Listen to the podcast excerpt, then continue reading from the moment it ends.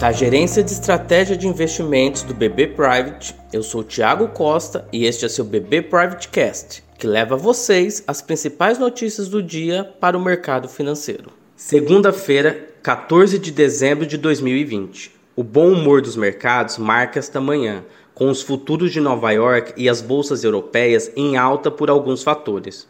Primeiro, a FDA aprovou o uso emergencial da vacina da Pfizer e hoje os Estados Unidos devem iniciar a etapa de vacinação de sua população. Ainda hoje, também devem ser retomadas negociações do pacote fiscal no país, e há esperanças de avanços, dada a importância de estímulos fiscais à economia norte-americana, que tem sofrido com a segunda onda de casos.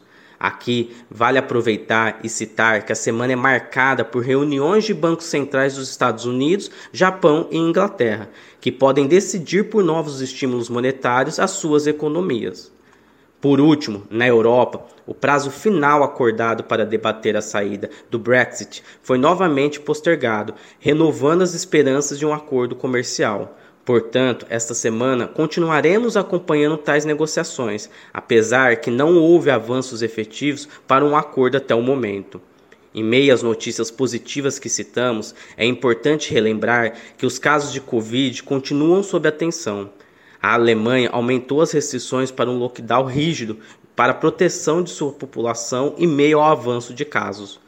No Brasil, o bom humor no exterior pode permitir hoje que o Ibovespa zere as perdas do ano, e a continuidade das ofertas de swap pelo Banco Central ajudam o câmbio e a curva de juros, e basta esperar se tais atuações permitirão que o dólar caia abaixo da barreira psicológica dos R$ reais. Ainda, um plano de vacinação no Brasil segue em pauta, com um esclarecimento sobre as datas previstas para ocorrer ainda esta semana.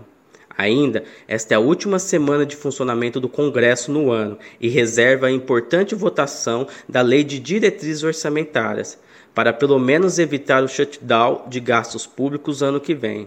As demais pautas reformistas ficam para o ano que vem, com a PEC emergencial sendo postergada para depois das eleições no Congresso. Acompanhe também nossos conteúdos pelas nossas páginas oficiais de Economia e Mercado no LinkedIn e nosso canal no YouTube com a playlist BB Private Talks.